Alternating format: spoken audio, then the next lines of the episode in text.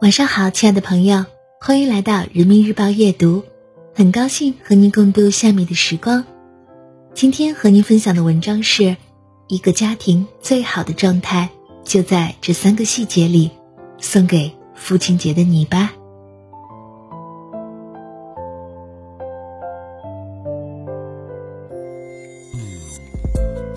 家庭的温度往往决定了一个人生活的幸福程度。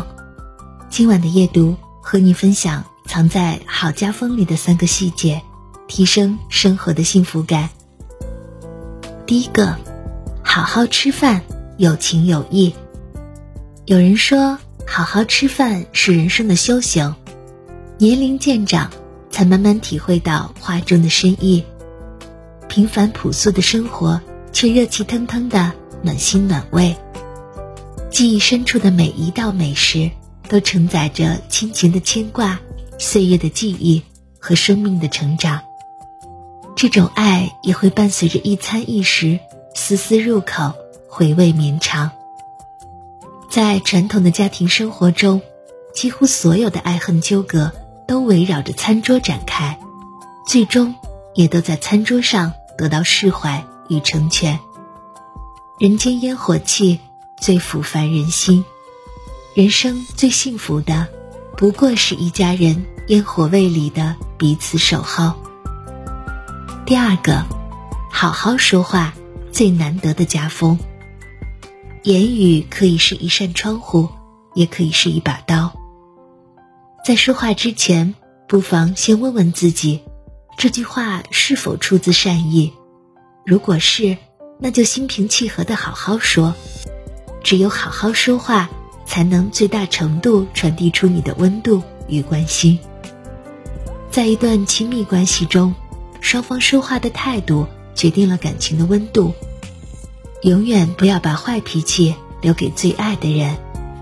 好好说话是一个家庭最宝贵的生活习惯，也是一个孩子最好的起跑线。